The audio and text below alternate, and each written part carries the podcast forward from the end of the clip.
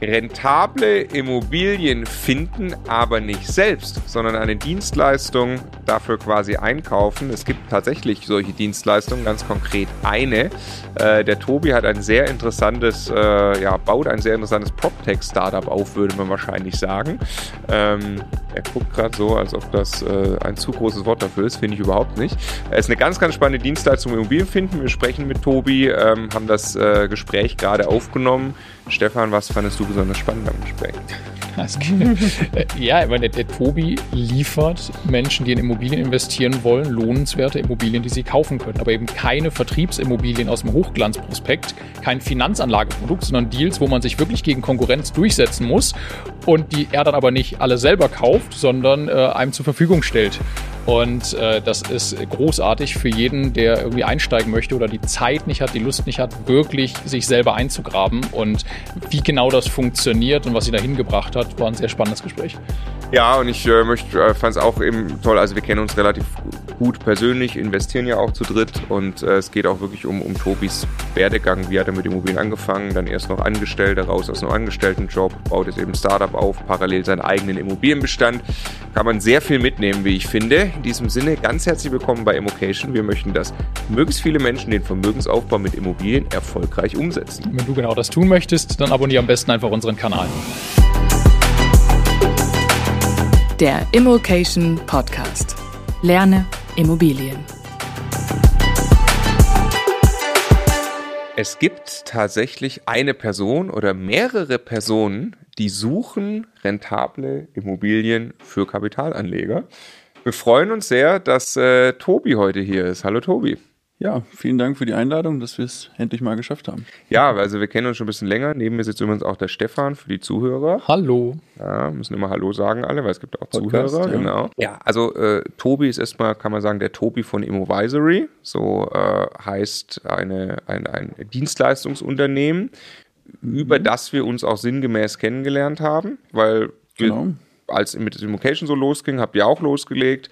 Wir haben uns damals kennengelernt. Ich finde diesen Service extrem interessant. Ich finde dich äh, ein super Immobilieninvestor und mittlerweile ist es so, dass wir seit ein paar Monaten ja, mhm. wirklich auch zusammen Immobilien gekauft haben und echte Co-Investoren sind, also und auch langfristig.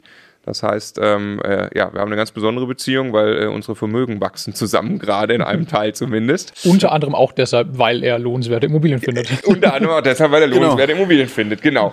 Und äh, ja, deshalb freue ich mich, dass wir jetzt auch nicht nur ein Video aufnehmen. Jetzt speziell wollen wir aber dich kennenlernen, deinen mhm. Werdegang kennenlernen, Immovisory kennenlernen und dann natürlich auch ein bisschen darüber reden, wie du Immobilien findest und so weiter. Ja. Fangen wir also mal vorne an. Was, wo kommst du denn ursprünglich mal her? Was hast du Genau, also ursprünglich aus Hamburg, 33 Jahre.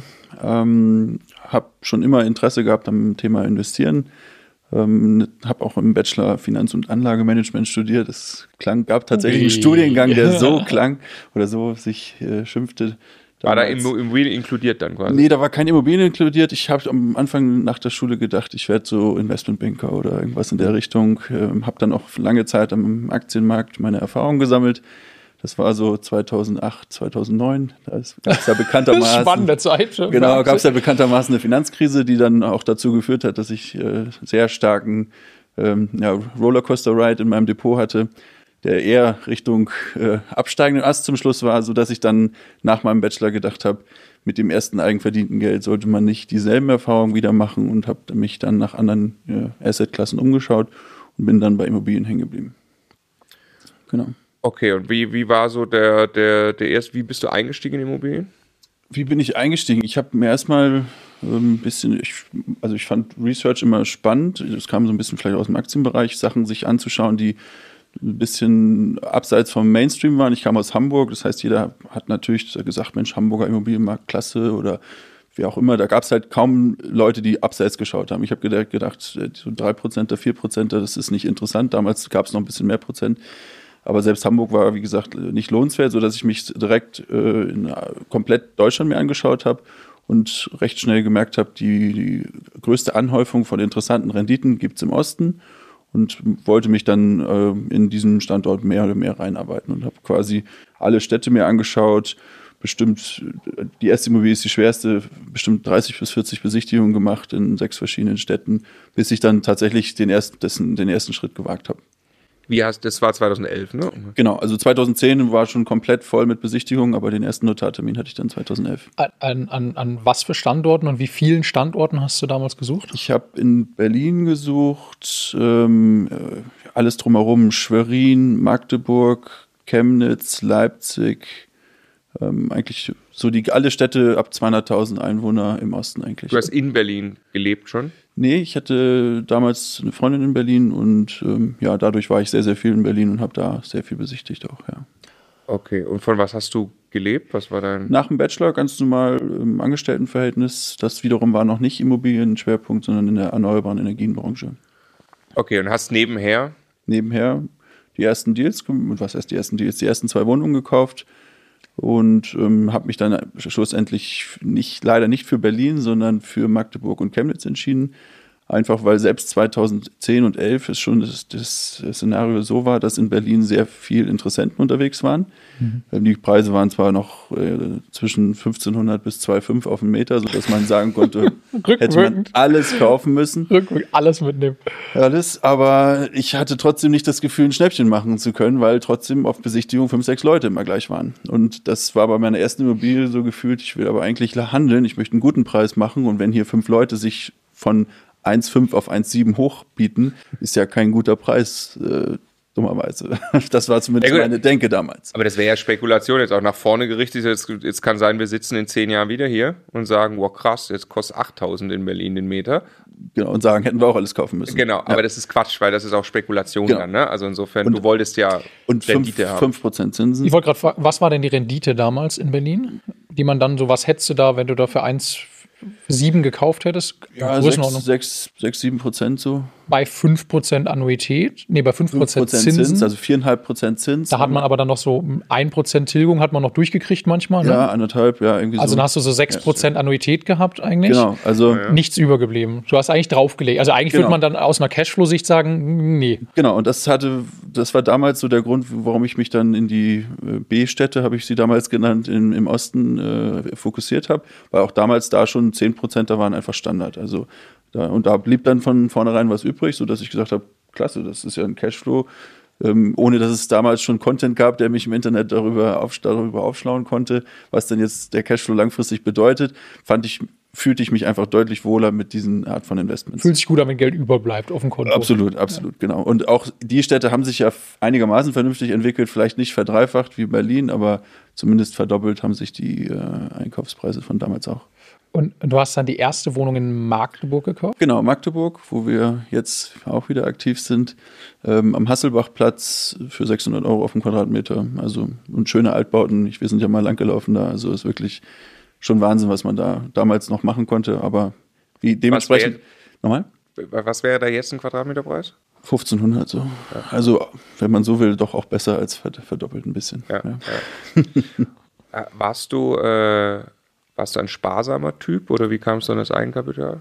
Ähm, ich war ein sparsamer Typ, würde ich schon sagen. Das ist Gott sei Dank ein bisschen weniger geworden, weil ich da eine Zeit lang auch vielleicht ein bisschen übertrieben hatte. So wie sparsam du warst? Ja, ein bisschen in der Schulzeit war es ein bisschen zu, äh, zu viel. Echt? War, warst du Pfennigfuchser quasi? Ja, Pfennigfuchser. Also eine halbe Stunde durch den Supermarkt laufen, bis ich die günstigen Erdnüsse, günstigsten Erdnüsse gefunden habe und so. Also ein bisschen. Wo, kam, wo kam das her? Ach, das ist, glaube ich. Äh, wo kam das her? Wahrscheinlich Erzählungen von den Eltern so ein bisschen auch. Ne? Also ich habe einen Vater, der ist schon äh, ja, 37er Baujahr, nach dem Krieg aufgewachsen. Ich glaube, da ein bisschen andere Mentalität. Kann gut sein, dass das äh, mit reingespielt hat.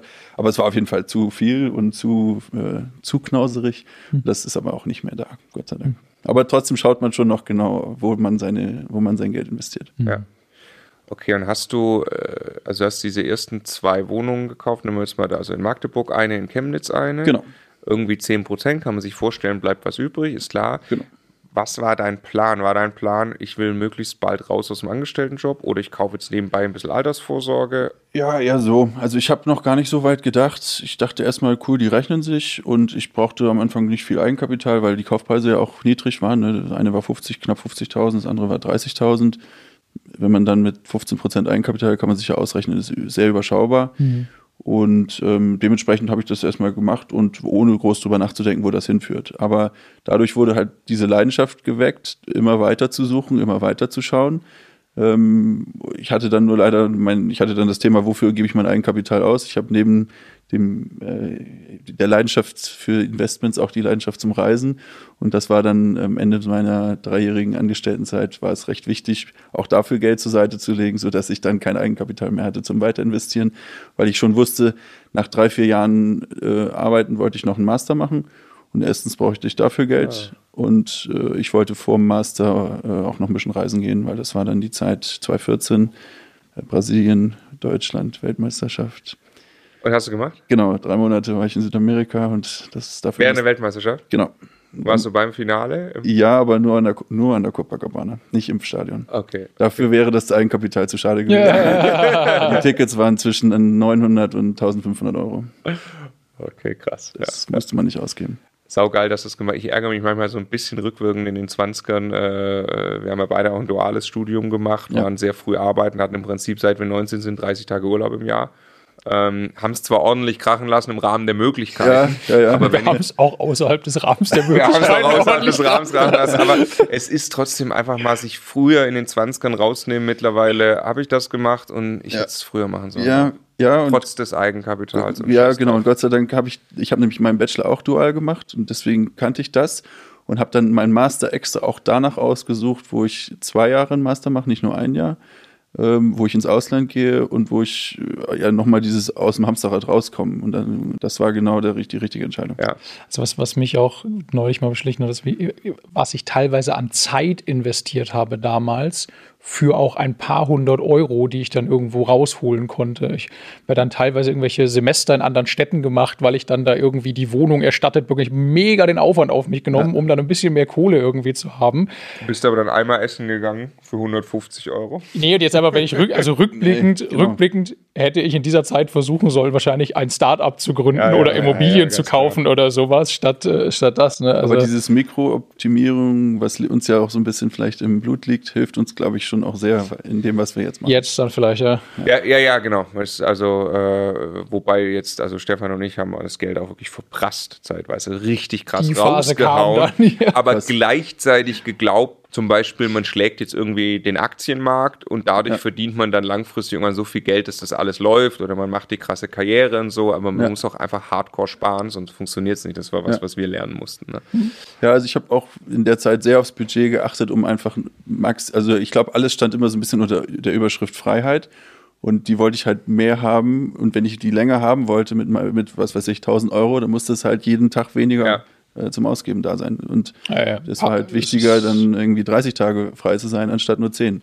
Ja, finanzielle Freiheit ist, ist eine Gleichung. Ne? Das ist passives ja. Einkommen geteilt durch äh, Geld, genau. das du pro Monat brauchst. So, ne? Und als Student ist das passive Einkommen überschaubar, selbst bei den zwei Wohnungen, die man dann hatte. Insofern musste man halt ein bisschen was ansparen, ja. sodass ich dann in dem Schritt erstmal leider einen Cut machen musste. Durch dieses Studium war natürlich die Bonität weg und äh, war dann erstmal raus äh, für zwei Jahre, beziehungsweise ja, zweieinhalb Jahre circa und habe dann nach meinem Master überlegt, okay, was möchtest du denn jetzt eigentlich machen? Es war auch cool, dass der Master zwei Jahre ging, weil man dadurch auch ein bisschen Zeit hat, um tatsächlich zu überlegen.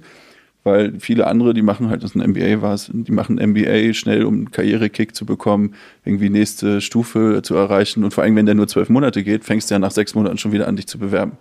Und kommst quasi gar nicht richtig raus aus diesem äh, Mindset von wegen Arbeit, Arbeit, Arbeit. Und dadurch waren die zwei Jahre, wie gesagt, cool, um ein bisschen Abstand zu gewinnen und zu überlegen, was möchte ich machen. Und ich hatte halt die zwei Interessen. Zum einen ähm, erneuerbare Energien, wo ich die letzten vier Jahre drin gearbeitet hatte, und Immobilien. Das waren so die beiden Interessen, die sich herauskristallisiert hatten. Und ähm, ja, nach meinem äh, MBA war dann die Überlegung, im Immobiliensegment äh, professionell einzusteigen. Das ist jetzt, du bist jetzt im Jahr 2017 gerade, 2016, 2017? Ja, Ende 2016. Ja. Genau. Mhm. Und ähm, ja, habe mich dann äh, umgeschaut. Ich wollte wieder zurück nach Deutschland. Eigentlich, wenn man so viel im Ausland war, gibt es dann nur eine Option in Berlin mit den ganzen Leuten von überall. Glaube ich, muss man nicht viel zu sagen. Und äh, Berlin war auch natürlich 2016 schon auch sehr gehypter Markt, auch was immobilienmäßig unter los war, sodass da auch viel Opportunitäten waren im Jobbereich. Und ich habe dann äh, bei einem äh, ja, Asset Manager, Schrägstrich Ankaufsfirma für ähm, institutionelle Investoren angefangen als Transaktionsmanager. Genau. Also angestellt noch? Und genau. Das, und dann ist dir ja aber relativ schnell die Immovisory Ja, genau. Also wenn man es jetzt mal, wenn man es, also Ende 2016 äh, den Step und ja, dann knappes Jahr später die gespürt, Angestelltenverhältnis bringt mich nicht dahin, wo ich hin möchte. Ähm, hat zumindest dann kurzfristig die Bonität gebracht, um nochmal äh, zwei Immobilien zu kaufen. Das war dann ganz gut. Zwei Wohnungen? Eine Wohnung in Berlin und ein kleines Mehrfamilienhaus in Sachsen, in Plauen. In Plauen. Cool, cool. Genau. Und äh, nur die, die eine Frage muss man jetzt stellen, wie äh, kauft ein institutioneller Anleger im Jahr 2017 in Berlin Immobilien an? Ja, das war schon damals geprägt von politischen Befürchtungen, dass der Markt halt beeinflusst wird durch die Politik. Milieuschutzgebiete ploppten gerade überall auf. Ähm, das klassische Aufteilergeschäft, was viele die Jahre davor gemacht haben, wurde immer schwerer oder gab es eigentlich kaum noch. Wir hatten auch ähm, ja, einen amerikanischen Investor und einen äh, skandinavischen Investor, sodass zum Teil, also die langfristig auch Buy and Hold, aber auch Aufteiler im, in der Strategie war. Und das wurde schon immer schwieriger. Und mein Job war eigentlich alles, was reinkam an Exposés, weil die Makler oder die Verkäufer wussten, dass wir stark kapitalisiert waren, ähm, kam halt sehr, sehr viel rein und das wurde gefiltert und durch mich quasi gefiltert. Und ich bin dann zu den Besichtigungen raus, habe äh, die ersten Kalkulationen gemacht und habe quasi meinem Chef dann vorgelegt, von wegen, das könnte doch ganz spannend sein, das könnte ganz spannend sein. Einmal Welche Volumen? Alles ab 5 Millionen aufwärts, ähm, aber wir hatten Ankaufsmandat über 200 Millionen oder 250 Millionen. Also da war viel Geld da, aber auch da wurde ganz genau geschaut. Also es war jetzt nicht so, dass wir jeden Monat Notartermine im zweistelligen Millionenbereich hatten, das nicht. Ja. Genau. Okay, und dann hast du aber, äh, also weil der, der wie, wie kam es zum Schritt in die Selbstständigkeit? Wie hast du da den, den Mut quasi zusammengebracht? Ja, ja das war so ein bisschen eine Phase zwischen, ähm, also wie gesagt, das Angestelltenverhältnis war nicht so befriedigend und ging nicht so voran, wie ich mir das gewünscht habe.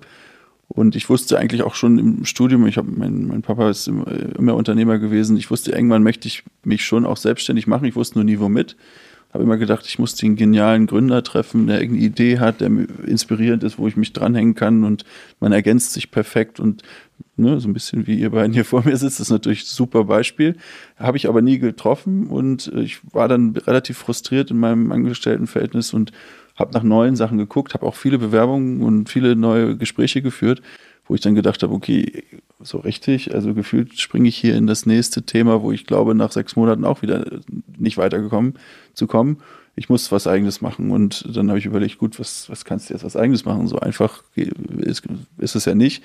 Aber habe überlegt, welches Thema ist dann das Thema, wo immer wieder Menschen auf mich zukommen und mich fragen und Tipps nach Tipps fragen. Und das war dann wiederum das Immobilienthema, weil ich da jetzt dann mittlerweile ja mit dem Mehrfamilienhaus auch ein paar Einheiten hatte und das auch schon dann sechs, knapp sechs, sieben Jahre gemacht hatte sodass dann viele Leute aus meinem Umfeld, ne, gerade so in den Anfang 30ern, kamen dann auf mich zu und sagten, Mensch, du machst doch seit ein paar Jahren Immobilien, ich hätte jetzt eigentlich auch mal Lust, ich habe ein bisschen was gespart, ich würde gerne mal was machen, kannst du mir nicht ein paar Tipps geben?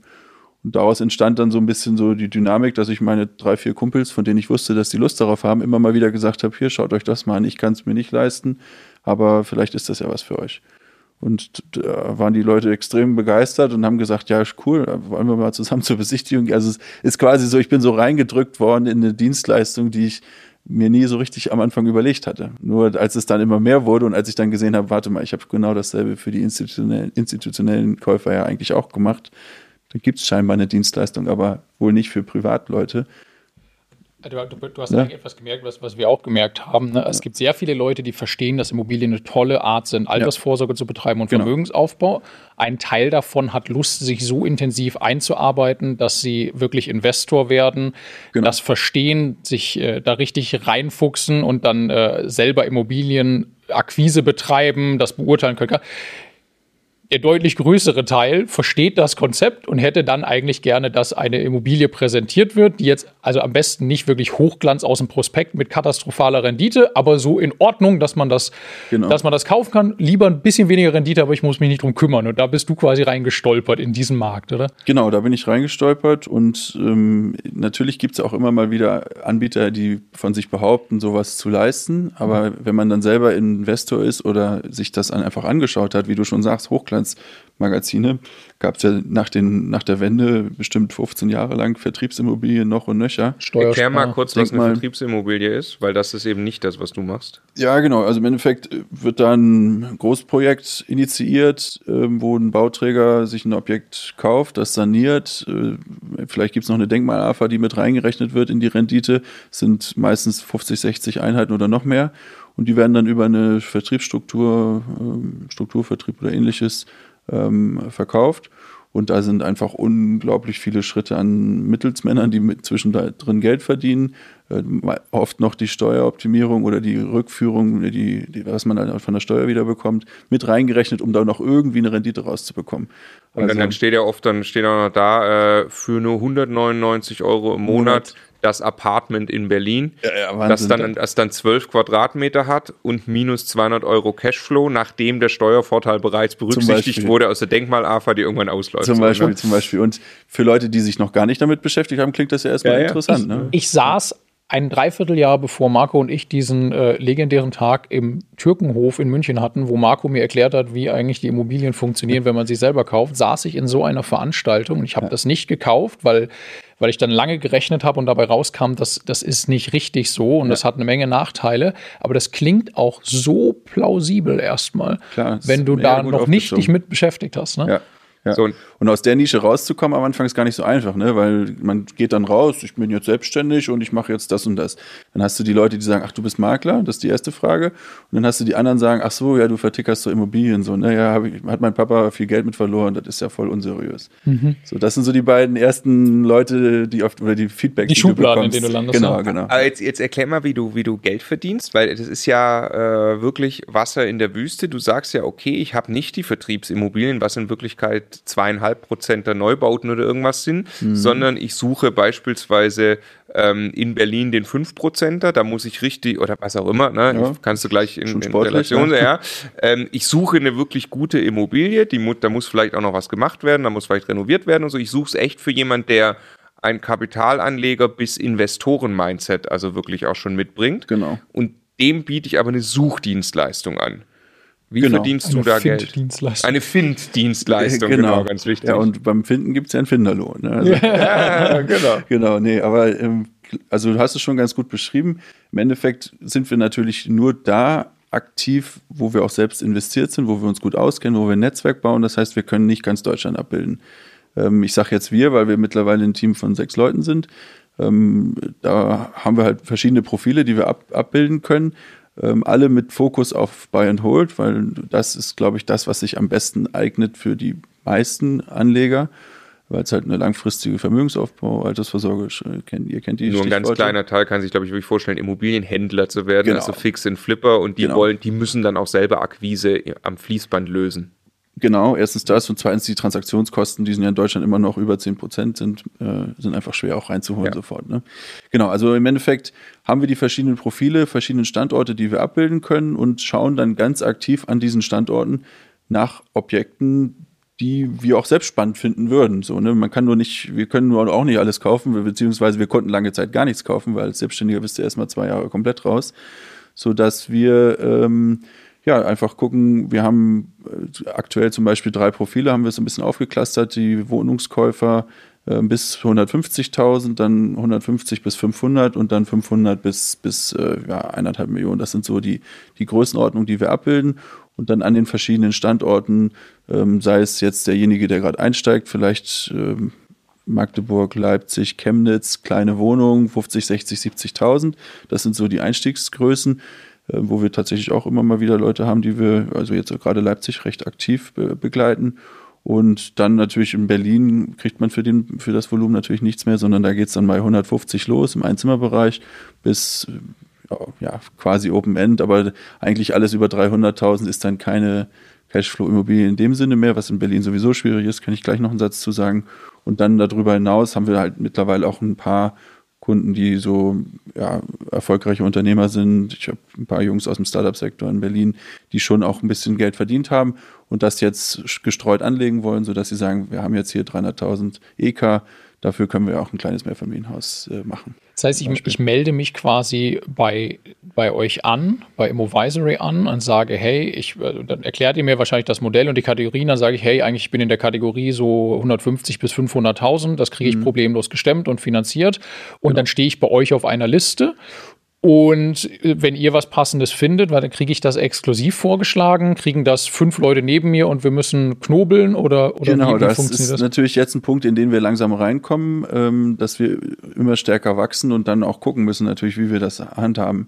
Ähm, bisher war es so, dass jeder von unseren aus unserem Team eigentlich einen eigenen Kundenstamm sich aufgebaut hat und wenn er dann ein Objekt gefunden hat, natürlich auch erstmal geschaut hat, passt das zu jemand aus dem Kundenstamm. Das werden wir in Zukunft ein bisschen vergrößern müssen, beziehungsweise das auch unter den, unter den Teams, der eine hat ein Objekt, hat keinen Kunde dafür, dann wird es halt auch innerhalb eines anderen Kundenstamms dann ja. präsentiert. Wir würden, äh, was wir nicht machen, das ist irgendwie gleich fünf Leuten auf, auf einmal zu schicken, weil wir wollen keine interne Konkurrenz, ja. sondern wir schicken es, ich sag mal, zwei bis drei Leuten, von denen wir das Gefühl haben, die sind aktuell sehr nah dran an dem Thema, sind abschlussbereit, sind gut vorbereitet. Die Finanzierung machen wir in dem Zuge auch in dem ganzen Prozess, so dass wir gut vorbereitet sind und wissen, wir können uns so schnell und gut gegenüber der Verkäuferseite präsentieren, dass wir auch eine hohe Wahrscheinlichkeit haben, den Deal zu bekommen. Weil wir häufig an Deals dran sind, wo extreme Konkurrenz ist. Ich glaube, das ist ja logisch, ne? wenn man an einem sehr schönen Objekt dran ist, zu einem fairen Preis, dann sind in Berlin oder auch im Speckgürtel da auch fünf andere Leute schon dran. Da sind wir nie die Einzigen, selten die Einzigen, sodass wir uns dann auch durchsetzen müssen mit professionellem Auftritt. Häufig natürlich auch, weil wir die Makler mittlerweile kennen, äh, weil wir vielleicht in der Vergangenheit schon Deals mit denen gemacht haben. Wir haben mit manchen, zum Beispiel Mac Makler, haben wir schon 12, 13 Objekte jetzt gemacht in den letzten drei Jahren. So, das hilft natürlich, wenn man dann äh, einer von fünf ist und man hat aber schon mal zehn Einheiten gekauft bei jemandem, ist ja logisch, dass das auch helfen kann. Wir machen da auch, äh, wir nehmen gleich nochmal ein separates Video auf mit dir zum Thema Akquise, Akquise. wo es auch um wirklich Durchsetzen äh, geht. Ja. Wir haben uns auch zu dritt, also hauptsächlich du, für einen eigenen Deal noch durchgesetzt. Das ist eine ganz eigene Geschichte, die wir noch ja. erzählen müssen. Ja, absolut. Ähm, genau, man schweift so ein bisschen ab, dass wir da schon zu viel zu, vorwegnehmen. Ne? Ja, nee, nee, nee, nee, nee, gar nicht. Ähm, äh, nee, nee, ich wollte nur sagen, da machen wir nochmal, wen, ja. wen das tiefer interessiert, da machen wir noch was. Ähm, kannst du nochmal den Unterschied, du wirst bezahlt über ein bisschen wie ein Makler, kann man sagen? Genau, also um, einen umgedrehten Makler nennen wir uns eigentlich häufig, dass wir sagen, wir sind auch erfolgsbasiert vergütet ähm, je nach Objektvolumen zwischen 1,95 und 2,95 Prozent vom Kaufpreis. Wir, vom Kaufpreis, genau.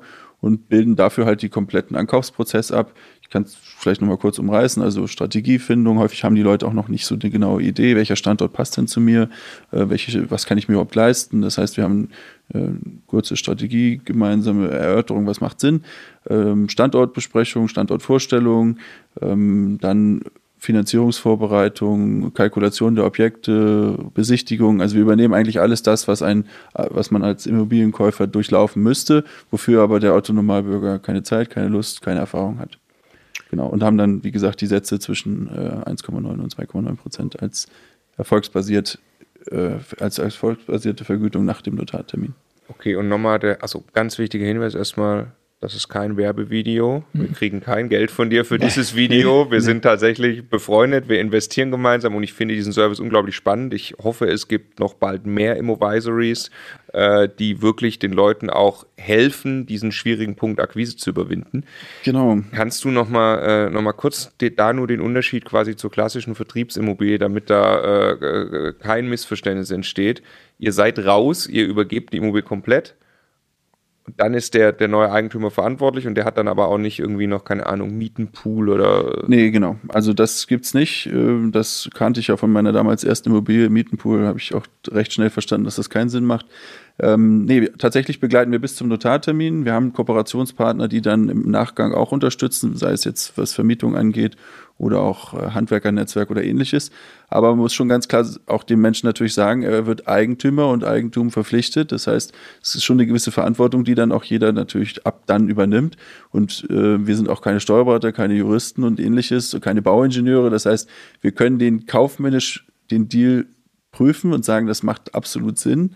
Wir haben aber auch jetzt nicht die Wände aufgeschlagen und geguckt, ne, das ist auch logisch. Das ist, ist auch wichtig zu sagen natürlich. Aber ich, ich finde einen ganz großen, also eine Vertriebsimmobilie, das ist ein Finanzanlageprodukt, ja. das mir verkauft wird. Genau. Und was ihr macht, ist genau, ihr vermittelt einen guten Immobiliendeal, den dann jemand machen darf. Absolut. Und das, das ist ein Riesenunterschied einfach. Genau. Das, das wäre jetzt auch meine Frage. Also, ähm, also wenn man euch kontaktieren will, blenden das alles ein. Am besten bei, auf Immovisory auf der Seite, oder? Genau. Tobis ähm, Privatadresse. Äh, genau. Also hier ist Tobis Handynummer. Nein, die blenden wir nicht ein. Ähm, der, äh, der Engpass ist ja ein anderer. Also bei der Vertriebsimmobilie, da ist ja so, ich versuche alles, alles an Geld rauszunehmen, damit tatsächlich der Engpass wieder ist. Ich finde noch Kunden, ich sage es genau. immer blöd, die dämlich genug sind, das noch zu kaufen für den Preis. Find, genau, gerade ja. eben, ich finde genau die 60, aber 70 würden es auch nicht machen. Genau, genau. Und genau. Äh, bei euch ist ja wirklich so, dein, dein Problem ist nicht Kunden zu gewinnen. Ähm, umso mehr, nee. es ist kein Werbevideo, es macht überhaupt keinen Sinn, ein Werbevideo für dich zu machen. Wie Tobi gesagt hat, das sind, das sind ja Deals, wo andere Investoren dran sind, wo ihr euch durchsetzen müsst, weil das eigentlich ja. viele andere Leute gerne am ja. Markt kaufen würden genau. und das stellt ihr dann zur Verfügung. Also ich sage es häufig beim Notartermin, dass äh, ich gerne hier zehnmal die gleiche Wohnung jetzt äh, gehabt hätte. Ja. Aber es gibt die halt leider dann nur einmal zu kaufen. Ja, ja, ja. ja Wie, also, was passiert jetzt, wenn sich, wenn sich, wenn sich Leute melden, ihr meldet euch aber schon zurück, nehmt Suchprofile auf, das Auf jeden Fall. Also auch da sind wir natürlich jetzt dabei, uns zu vergrößern. Wie gesagt, wir sind jetzt äh, zu sechs, was auch erst seit kurzem ist, so dass wir da jetzt wachsen, versuchen auch neue Standorte aufzubauen. Es muss halt organisch sein, weil man kann nur gut sein, wo man selbst auch authentisch ist. Das heißt, man muss eigentlich vor Ort selbst investiert sein, ein Netzwerk haben. Ich kann jetzt nichts, also ich habe dann ab und zu mal Kunden, die sagen, Mensch, Kassel oder hier äh, Ruhrgebiet, kann ich halt wenig zu sagen. Ich habe zwar in Köln studiert und weiß, dass das da ganz schön ist, aber ich habe da kein Netzwerk, kein Immobilien-Know-how. Klar, man kann über die Finanzierung sich grob anschauen, ob das in die Richtung geht, aber das ist dann nicht mehr die klassische Immobiliendienstleistung, sondern klar, Finanzierungsberatung machen wir auch unabhängig davon, aber ähm, sonst, wie gesagt, äh, diese Suchbegleitung, die machen wir nur an den Standorten, wo wir selber investiert sind. Ja wir, wir haben uns kennengelernt, wir beide an einem Punkt, da ging es, das war relativ am Anfang noch bei Immovisory genau. und Immocation. Ja, also ich hatte, ähm, wie gesagt, mitbekommen, was ihr macht und war natürlich ein bisschen am Marktrecherche betreiben, was so los ist im Markt äh, und fand euch von Anfang an mega super authentisch. Kennt ihr alles, die Komplimente, die kriegt ihr, glaube ich, häufiger, aber ich hatte schon das Gefühl, dass ihr eine extreme Erfolgsstory hinlegen werdet und dachte mir, und hatte ein bisschen Sorge, ob ihr vielleicht was ähnliches machen wollt. Weil man wusste am Anfang nicht so genau, also jetzt nur eine Excel-Liste verkaufen, weiß ich nicht. Ob da noch irgendwas in vielleicht in denselben Bereich kommt und dann dachte ich mir, okay, ganz schnell irgendwie verbinden und rausbekommen, was da los ist. Und dann ging es los mit euren Stammtischen, dass da irgendwie Berlin im, äh, geplant war. Dann hatte ich äh, mit der Natascha, glaube ich, recht viel Kontakt, hatte bei den ersten zwei Stammtischen so ein bisschen, wie auch immer, einfach nur einen Tisch reserviert. Das war ja ganz einfach. Ähm, und dann haben wir uns so Stück für Stück kennengelernt, genau. Ja. Oh ja, ich weiß das auch noch, genau. Also weil äh, wir ja nie in die, wir haben ja ganz bewusst, wir werden niemals eine Immobilie vermitteln, weil ja. Immocation steht ja für Immobilien und Education. Genau. Ähm, und wir wollen wirklich auch den Leuten einfach äh, interessante Modelle und, und Services zeigen. Und deshalb ja. fand ich Immovisory dann spannend, als ich es kapiert habe. Genau. habe ich dich kennengelernt und ähm, glaube ich auch über den Alex Burger lief das noch, der dich ja. auch kannte. Genau, mit ähm, habe ich auch ein paar Videos gemacht, ja. Genau, und äh, äh, dann war das natürlich einfach interessant, das für uns zu verstehen. Mhm. Witzigerweise äh, waren wir dann auch natürlich im selben Boot. Wir hatten äh, gegründet und es war noch nicht ganz so leicht, wieder selber Immobilien zu kaufen. Ähm, mhm. Und das ist noch meine Frage, ähm, äh, wo du mittlerweile kaufst du ja fleißig selber, kaufen auch schon zusammen, aber wo, wo, kannst du noch mal einen kurzen Abriss geben über dein Immobilienportfolio gerade? Ja, genau, das Oder wo ist du jetzt, selber aktiv bist. Genau, also das äh, jetzt seit knapp einem halben Jahr geht es wieder, dass die Banken auch die Bonitäten wieder anerkennt. Und ähm, ja, verschieden. Also ich habe in Berlin noch ein bisschen was gemacht, noch drei Wohnungen in Berlin gekauft, äh, wovon eine aber Eigennutz ist, ähm, die aber auch nicht nur aus Eigennutzgedanken, sondern ne, zwei Jahre steuerfrei, vielleicht auch wieder was weiterdrehen, mal gucken. Muss man mal gucken, auf jeden Fall ganz gut eingekauft, aber nicht unter Cashflow-Betrachtung das erste Mal, sondern es ist das allererste Investment, was bei knapp 5000 Euro Quadratmeterpreis ist Cashflow einfach schwierig darstellbar. Ähm, ist quasi mal, mal was anderes. Sonst habe ich äh, in Leipzig noch zwei Wohnungen gekauft. Ähm, ja, also wenn man, ist, ist jetzt müßig, alle einzeln durchzugehen, aber ich habe jetzt einen Bestand äh, mit euch ja auch noch erweitert, sodass man, wenn man alle zusammenkommt, auf 31 Einheiten kommt. 31, genau. okay, cool. Das heißt, äh, äh, du, du selbst äh, investierst auch fleißig und hast natürlich das, gut, das, ich meine, das ein uns darüber werden wir noch sprechen. Ähm, Buy and Hold, passives Einkommen, Weg in die finanzielle Freiheit. Ich glaube, das eint ganz viele als Ziel. Ne? Auf jeden Fall, auf jeden Fall. Und äh, ich wünsche aber jetzt erstmal Immovisory extrem viel Erfolg. Ich hoffe, das wird richtig groß, das setzt sich durch und es äh, gibt viel mehr Leuten die Möglichkeit, in Immobilien zu investieren. Ja, vielen Dank erstmal für die Möglichkeit, hier mit euch zu sprechen. Und äh, ich glaube, wir werden uns äh, gegenseitig mitbekommen, wie es weitergeht. mit Sicherheit, mit ja. Sicherheit.